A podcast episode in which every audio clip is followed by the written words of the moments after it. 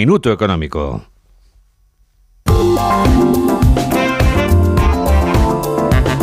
Hoy Ignacio Rodríguez Burgos nos explica en un minuto qué tiene que ver un rompecabezas con las letras de cambio. Si Pedro Sánchez hubiera esperado al Black Friday, quizá el coste de la investidura le hubiera salido con descuento. Por delante tiene muchas facturas y deudas que abonar. Cada uno de sus socios quiere encabezar la lista de acreedores. Las tensiones del rompecabezas gubernamental afloraron en el mismo debate de investidura, cuando los independentistas catalanes impusieron cambios en el discurso del presidente, que habituado a los tachones y corte y pega no tuvo dificultad en variar. Sumar añade crispación con las batallas con Podemos. Los morados se sienten heridos y acorralados y por eso sus zarpazos pueden ser peligrosos en un gobierno que debe enfrentarse a complicados retos económicos, como una evidente ralentización económica que complicará la creación de nuevo empleo, con el objetivo de reducir la jornada laboral, subir el salario mínimo, acompañado de más incrementos de impuestos. Apuntan que a los ricos, pero al final por filtración pagan casi todo el mundo. Habrá que cumplir las reglas fiscales con la palabra recorte prohibida, pero las letras de cambio más onerosas son las firmadas con los independentistas catalanes, como la condonación de 15 mil millones a la deuda de la Generalitat con el Estado, el carácter singular de la financiación con Cataluña, firmado con Junts, que puede abrir la senda hacia el cupo catalano, el traspaso de la gestión de las pensiones al País Vasco acordado con el PNV,